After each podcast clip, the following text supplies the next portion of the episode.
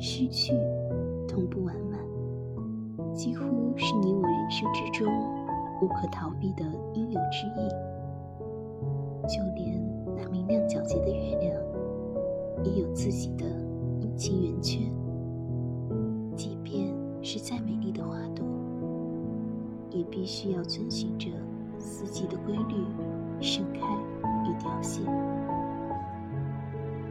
更何况，这些平凡而普通的微小个体，又怎么能逃脱这世间万物的宏大循环呢？